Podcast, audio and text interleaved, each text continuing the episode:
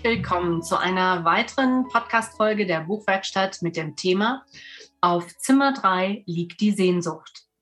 Mein Name ist Regina und ich freue mich, dass du eingeschaltet hast. Heute zu Gast in der Buchwerkstatt ist die Autorin Sigune Schnabel. Herzlich willkommen, liebe Sigune. Fühl dich wohl auf dem virtuellen roten Sofa der Buchwerkstatt. Ich freue mich sehr, dass du dir heute die Zeit genommen hast und hier sein kannst. Hallo Regina, vielen Dank für die Einladung. Ich freue mich auch sehr darüber, hier zu sein. Danke, gerne. Mach's dir gemütlich.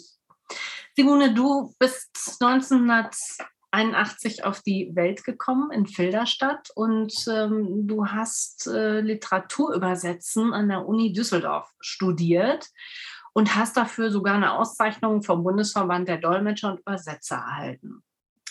Du hast mittlerweile in ganz verschiedenen Literaturzeitschriften publiziert, darunter, um mal eine zu nennen, Wortschau, Die Rampe, Karussell, Seitenstechen, Dichtungsring und auch Mosaik. Und ja, deine Gedichte sind schon richtig um die Welt gereist, denn die wurden ins Englische, Rumänische, Griechische und Ukrainische übertragen. Und 2017 hast du beim Thuner Literaturfestival Literare in der Schweiz gewonnen. Im selben Jahr hast du am Literarischen März in Darmstadt teilgenommen und hast den Ulrich Krasnick Lyrikpreis ähm, gewonnen, den zweiten Preis. Und 2018 warst du Preisträgerin bei Post Poetry NRW. Ja, und jetzt in diesem Jahr hast du den dritten Platz des Goldstaubwettbewerbs der Internationalen Autorinnenvereinigung ähm, belegt. Und das war auch ja, der Tag oder der Ort, wo wir beide uns kennenlernen durften und äh, ja, ich deine Lyrik äh, wertschätzen durfte. Du hast mehrere Gedichtbände herausgegeben, veröffentlicht. Ähm, die sind im Geest Verlag erschienen. Das ist einmal der Band Apfeltage regnen, dann die Spuren vergessener Zweige und auf Zimmer 3 liegt die Sehnsucht. Und das ist ja auch unser heutiges Thema. Ja, du bist unter anderem, das habe ich vergessen zu erwähnen, und das ist ganz, ganz wichtig, noch für den Lyrikpreis Meran in diesem Jahr nominiert. Im Mai wirst du wissen, wie das ausgegangen ist für dich. Sigurd, bevor wir gleich loslegen mit unserem Thema, würde ich gerne von dir wissen, was war dein Warum zu schreiben und das auch bis heute zu tun? Ja, ich habe schon sehr lange geschrieben, wobei man natürlich auch sagen muss, dass das früher dann eine andere Qualität hatte. Also ähm, es gibt zum Beispiel ein Gedicht, das ich einmal für meine Puppe geschrieben habe. Ich konnte gerade schon Schreibschrift. Ähm, ja, äh, das ist bis heute erhalten, aber man merkt schon, dass es sehr auf den Reim hingeschrieben ist und dass da auch der ein oder andere logische Widerspruch drin ist, so wie das bei Kindern halt manchmal der Fall ist. Ja, früher gab es bei mir keinen gedanklichen Anlass, einfach nur den Spaß an der Sache. Und deshalb habe ich das gemacht. Öffentlich habe ich angefangen zu schreiben auf jetzt.de, der Jugendseite der Süddeutschen Zeitung. Damals konnte man sich da mit drei Probetexten bewerben und dann hat entweder der Redakteur gesagt, ja, ab jetzt kannst du hier mitmachen oder eben nein, das ähm, passt noch nicht so gut, du kannst aber später noch mal versuchen. Ähm, ich habe damals vor allem Prosa geschrieben zum einen literarische Texte, aber eben schwerpunktmäßig auch eher Texte, die in Richtung Kolumnen gingen. Hm. Ja, heute ähm, geht es mir vor allem darum, Dinge besser zu verstehen beim Schreiben. Der Schreibprozess ist für mich auch immer ein Denkprozess, vor allem eben in der Prosa, aber auch teilweise in der Lyrik.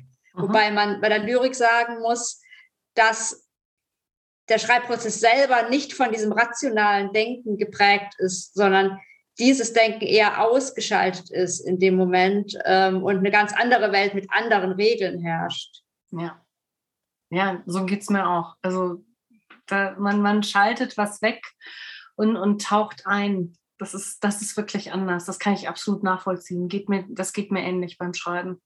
Ja. Warum hast du dich jetzt speziell auf die, die Lyrik konzentriert? Ja, das war vor allem Ende 2012, Anfang 2013, dass ich so richtig angefangen habe, Lyrik zu schreiben. Davor halt immer mal wieder ein Gedicht. Grund war vor allem, dass es damals besser in meinen Alltag passte, weil ich vor allem kurze Zeiträume für Kreativität hatte und etwas Längeres braucht einfach Zeit zum Eintauchen. Und wenn man da immer wieder herausgerissen ist, ist es schwierig, da wirklich ähm, einzutauchen und fortzufahren. Ähm, es ist aber nicht nur das, natürlich auch eine gewisse Faszination der lyrischen Sprache für Klang und vor allem die Bildwelt. Mir, ist, mir persönlich ist bei meinen Gedichten die Metaphorik eigentlich am wichtigsten. Insbesondere geht es mir darum, auch einen neuen Blick auf die Dinge zu erlangen, selber zu erlangen und dann eben auch dem Leser zu zeigen und eventuell auch eine Art Aha-Erlebnis auszulösen durch diesen neuen Blick. Hm. Du hast den Titel gewählt, auf Zimmer 3 liegt die Sehnsucht. Wie kam es zu diesem Titel? Also ich hatte eine ganz bestimmte ähm, Assoziation dazu im, im Kopf ähm, aus, aus meinem persönlichen Erleben und ähm, ja, bin natürlich jetzt neugierig, was steckt bei dir dahinter? Ja, also mein Verleger hat mehrere Vorschläge gemacht aus Gedichtzeilen meiner Texte, die im Buch erschienen sind. Dann habe ich eine kleine Umfrage gestartet im Bekanntenkreis. Ähm, das war zwar von vornherein so mit der Favorit. Ähm, das Ergebnis war dann aber relativ überraschend herausgestellt, hat sich, dass die jüngeren und mittelalten Leute ähm, den Titel sehr mochten ähm, dass er aber bei Älteren eher negative Assoziationen ausgelöst hat. Das hat mich dann erst ein bisschen verunsichert, aber ich habe mir dann halt gedacht, ähm, der Titel passt, also es war 2021, der Titel passt einfach sehr gut in die Zeit und die Zeit ist ja auch nicht nur mit positiven Dingen verbunden. Mhm. Und so habe ich dann entschieden, diesen Titel zu nehmen. Ja, wunderbar.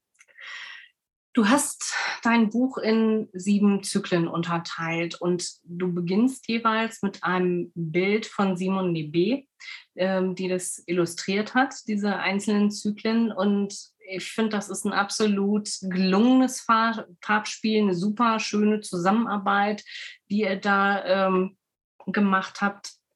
Wie kam es dazu, dass du ähm, diese Künstlerin mit ins Boot geholt hast? Ja, das ist ein Künstler aus England.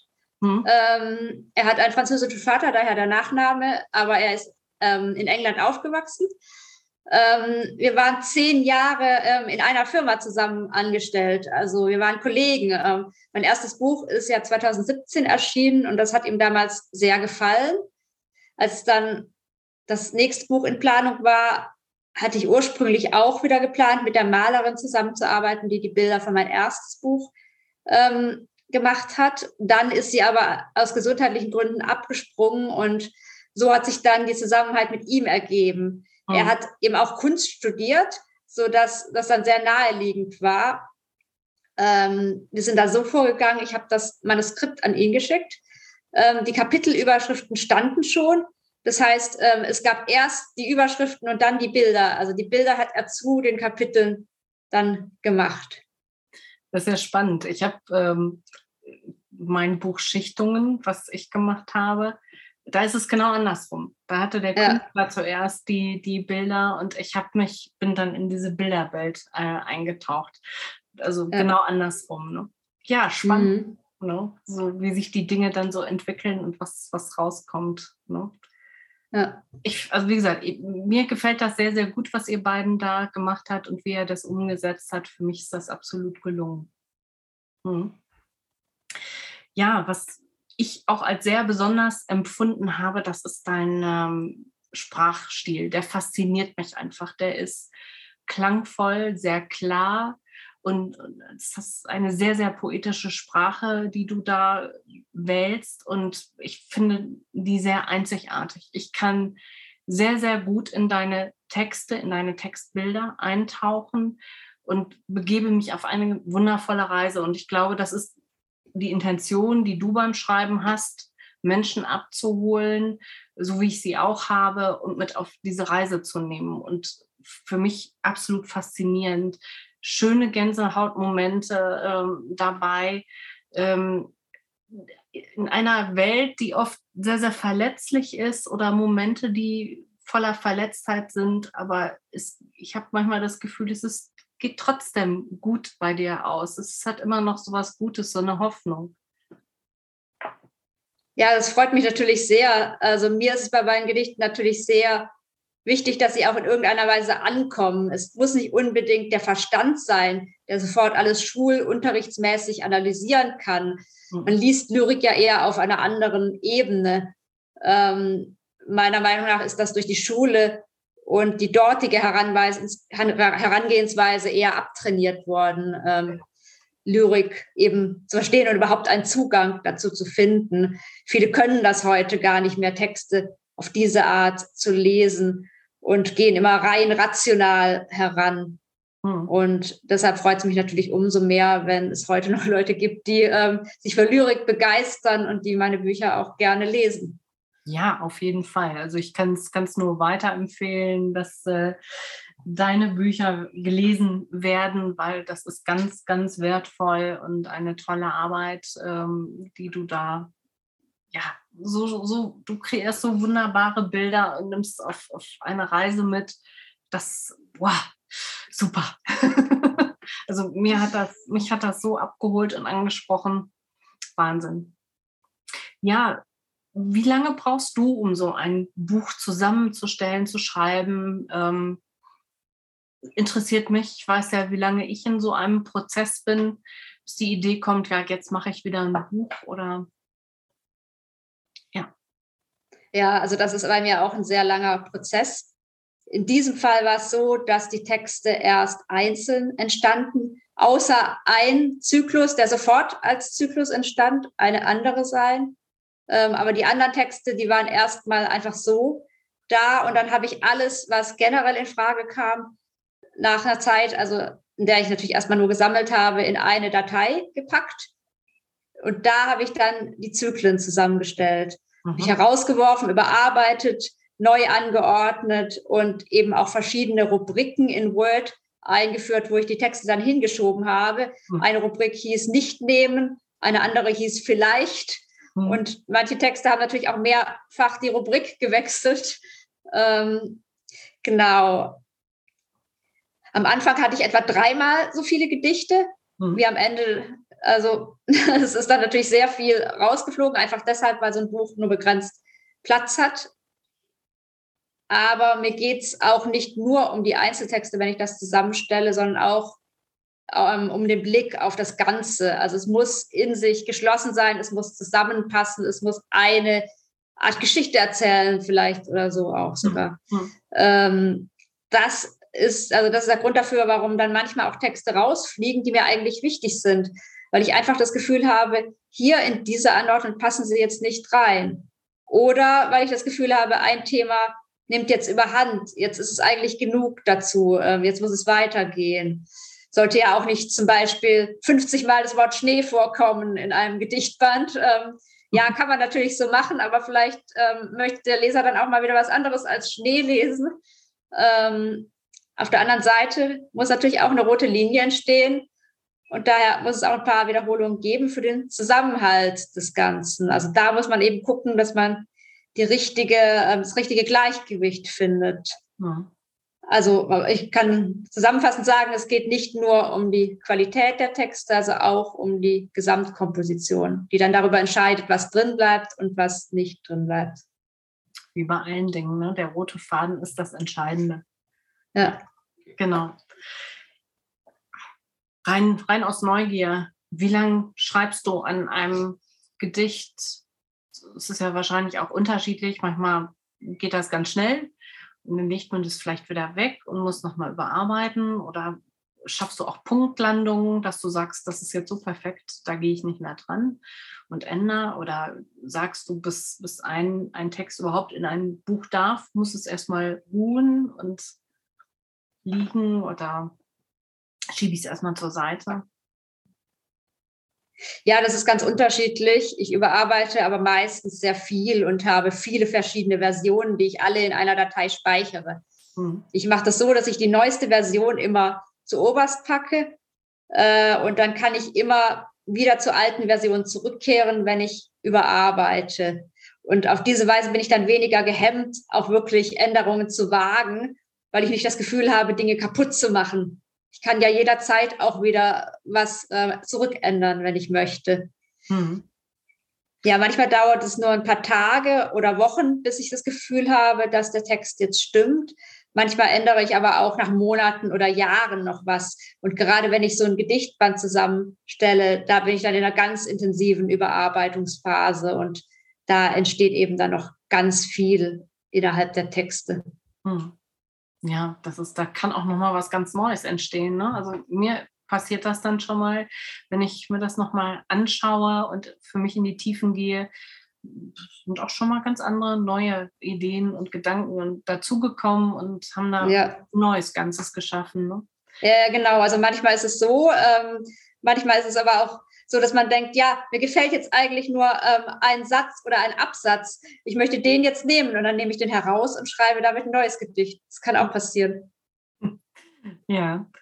Wann ist denn deine beste Schreibzeit? Also ich, ich bin so jemand, der äh, total gerne morgens früh schreibt oder ganz spät abends. Also wenn ich nicht allzu müde bin, ähm, ansonsten bin ich wirklich so ein Morgenschreiber. Wie, wie geht's dir? Wann ist so deine Zeit? Ja, morgens ist bei mir auch sehr gut. Also am besten tagsüber oder eben morgens. Generell bin ich auch ein Morgenmensch. Mhm. Ja, ähm, ich würde sagen, bei Lyrik geht es tatsächlich gar nicht so sehr um die Konzentrationsfähigkeit. Es ist aber trotzdem so, dass mir abends ab 17, 18 Uhr in der Regel nichts mehr gelingt, weil ich dann auch einfach zu sehr im Alltag drinstecke und nicht so leicht in den kreativen Zustand umschalten kann. Und die Folge ist, dass ich sehr viel an Wochenenden schreibe, aber eben auch sehr viel im Urlaub. Und deshalb, ähm, weil ich mich dann ja auch von der Umgebung inspirieren lasse, vor allem in meinem ersten und zweiten Gedichtband gibt es dann sehr viele mehr Gedichte. Schön, wunderbar. Ja, muss ich dich mit, mit einpacken. Für mich geht es im Juni wieder ans Meer und das ist für mich auch immer eine ganz inspirierende Zeit, wenn ich morgens im Bett liege und ich höre aus der Ferne das Meer rauschen. Das ist einfach nur großartig. Oder wenn vom Kiefernwäldchen, was hinter unserem Haus ist, dann die, das, die, ja, der, der Winter so reinfährt, das ist einfach nur toll. Das ist so meine Zeit. Ja. Ja. Ich glaube, es wäre schön, wenn du uns aus deinem Buch vorlesen würdest. Wir haben die Leser jetzt neugierig gemacht. Ja, sehr gerne. Ähm, ich fange einfach mal an mit einem Gedicht aus dem ersten Kapitel. Und das erste Kapitel heißt auch, auf Zimmer 3 liegt die Sehnsucht, so wie das Buch. Mhm.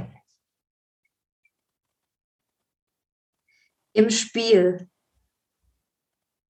Die Straßen sind jetzt anders, kratzen unter den Blicken. Ich gehe den Dingen aus dem Weg, lege meine Worte auf Eis für später. Drinnen näht der Knochenmann Meinungen zusammen, bügelt sie glatt, bis sie matt im Licht des Abends glänzen. Ein Kind legt Kränze um den Drachenhals im Zimmer und reitet zwischen Schwingen, die Lindwurmaugen knistern feuerrot, ein Loch in diese Zeit.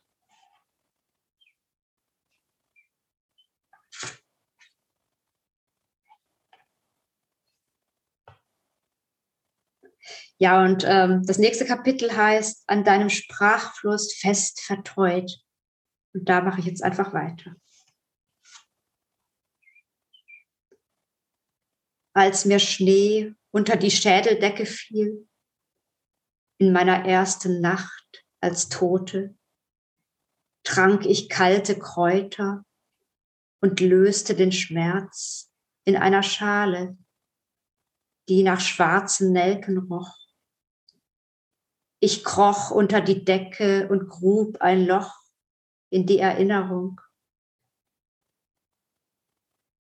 Noch schmeckt die Zeit nach dumpfer Leidenschaft und sumpfig klingt das Wort von dir. Ich sinke ein, ich trinke gegen das Vergessen an und schlucke alten Schlamm. Im klammen Zimmer rinnt ein Fluss durch meinen Kopf, den ich nicht hören kann.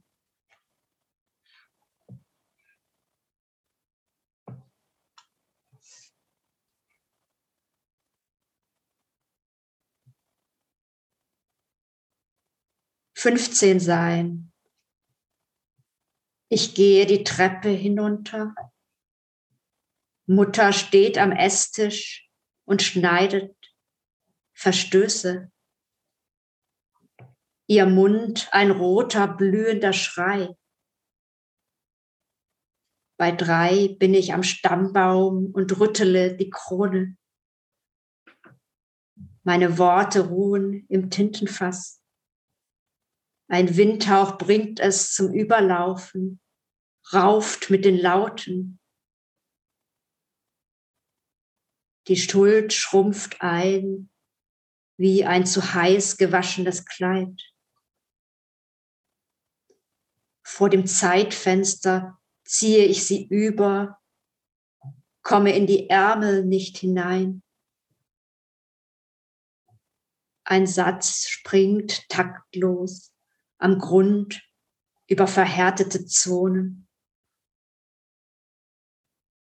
Meinen Schatten soll ich vom Boden kratzen und die Dielenbretter schonen.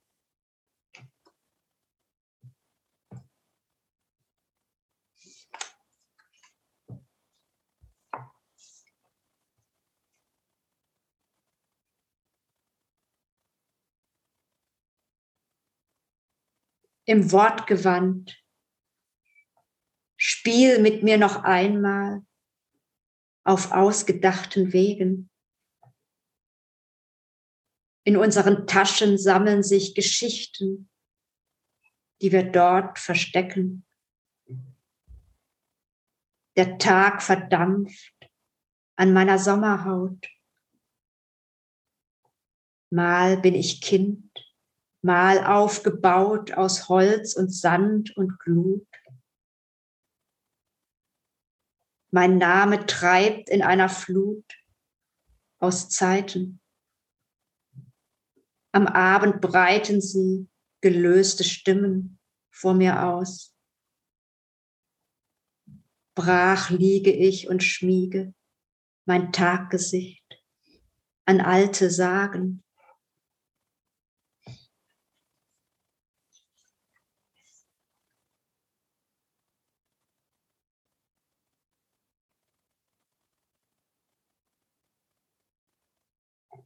Spiel. Auf Gras lege ich die Nacht und alles, was in ihr zerbricht. An unseren Körpern zittern Schatten, streifen sich im Wind. Ein Kind steht hinter Büschen, bündelt Gedanken. Ein Mann läuft darüber hinweg, geht falsch herum, wirft Worte um, die Ungesagten, die sich noch räkeln. Seine Tage fallen in den Rinnstein und er ist wieder sieben. Manchmal trifft das Leben seinen Blick und zieht an seinem abgenutzten Namen.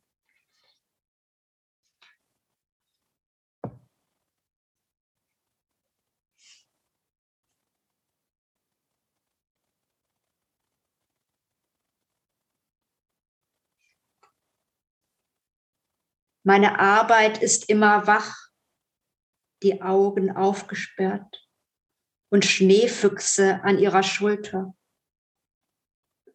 Sie zählt meine Finger, wenn ich zu ihr gehe, nach Gebühr und Recht.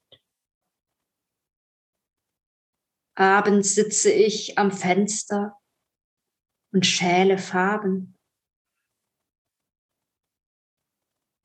Die Nacht verwelkt in den Himmel, schüttelt Erinnerungen ab.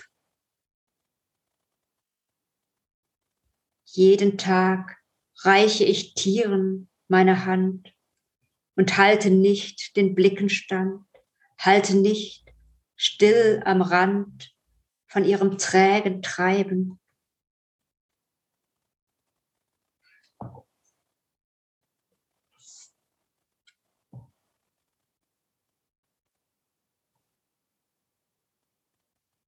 Septemberende.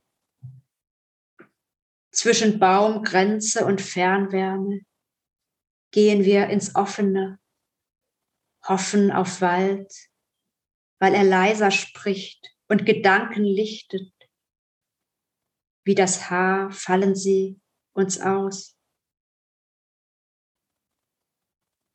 In der Dämmerung erzähle ich dir von Herbsttagen und einem Tisch mit Gedichten neben Zucker und Tee. Erinnerung hängt schief im Raum. Dem Wind geht schon die Puste aus. Ich reiche dir den Schatten meiner stillen Stunden, so dünn, dass er dir in der Hand zerfällt.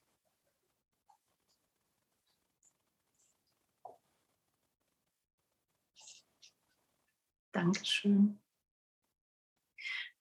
Du hast einen meiner Lieblingstexte von dir gelesen. Ach, welcher ist es? Als der Schnee unter die Schädeldecke fiel. Ach.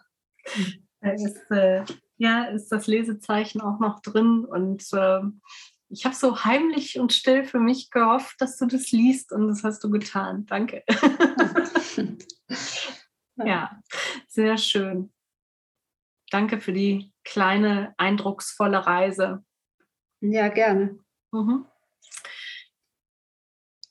Was liest eine Autorin für ein Buch? Was, was liest du gerade? Ja, eigentlich verschiedenes. Ich lese auch oft verschiedene Dinge parallel. Also im Moment lese ich das Jahrbuch der Lyrik, in dem ich auch selbst vertreten bin mhm. und bin etwa zur Hälfte damit durch. Davor habe ich äh, das Buch Brotjobs und Literatur gelesen, das im Verbrecherverlag erschienen ist mhm. und in dem viele verschiedene Autoren erzählen, wie sie ihr Geld verdienen. Es war für mich sehr interessant, weil es eben Einblicke in das Leben anderer Autoren gibt ähm, und ich mich ja selber auch immer in dieser Gratwanderung befinde, ja. wie ich verschiedene Dinge unter einen Hut bekomme. Mhm. Ja, und was ich, ja, und was ich kurz davor noch oder ähm, genau kurz davor eigentlich gelesen habe, ist die Trilogie von Tobe Dietlefsen. Die kann ich auch wirklich sehr empfehlen. Generell bin ich ein großer Fan von Familiengeschichten und ich lese auch tatsächlich sehr gerne autobiografisches. Mhm. Und wenn das dann noch so schön geschrieben ist und so eine tolle, bildreiche Sprache hat, dann trifft es genau meinen Nerv. Ja, da kommt doch glatt wieder was auf meine Wunschliste. ja. Wunderbar es, zum Ende des Podcasts frage ich auch immer, was, was du ähm, Autorin mitgeben möchtest. Was, was ist dir wichtig? Ja, ich finde es sehr wichtig beim Schreiben, das bewertende Denken zu vergessen, einfach loszulassen und zu schreiben, egal was dabei herauskommt. In der Schule wird einem das ja sozusagen abtrainiert, weil ja alles, was man macht, bewertet wird und die Erwachsenen einem das ja auch so vorleben. Daher finde ich es wichtig, sich selber zu sagen, es muss nicht gelingen, weil nur so Kreativität unge ungebremst hervortreten kann. Mhm. Später in einem zweiten Schritt kann man dann überarbeiten, das Ganze rational betrachten, hinterfragen, auch verwerfen, ähm, wenn das eben nötig ist. Das ist ja auch nichts Schlimmes. Also ich bin halt so immer am besten gefahren, mhm. dass ich versucht habe, wirklich einfach zu machen und zu gucken, wo ich dabei lande. Ja, ja, das ist so. Ne? Kopf ausschalten und, und tun. Und das ist das Wichtigste. Ja. umsetzen, tun. Da ist es wieder. genau. Das Mutwort. Ja. ja. Ich glaube, wir beide könnten uns noch stundenlang unterhalten über Lyrik, wie wir schreiben. Und ähm, ich danke dir von Herzen, dass du heute hier warst und deine kostbare Zeit mit mir geteilt hast. Ich weiß, dass dein Kalender voll ist und ähm, auch ganz, ganz lieben Dank an die Zuhörer, die heute hier dabei waren. Ja, danke. Sehr gerne. Und ähm, wenn du diesen Podcast für gut befunden hast, dann teile ihn gerne mit deinen Freunden und Bekannten. Du darfst auch gerne eine 5-Sterne-Bewertung abgeben oder eine kleine Rezension. Darüber würde ich mich sehr freuen. Verpasse die nächste Folge nicht.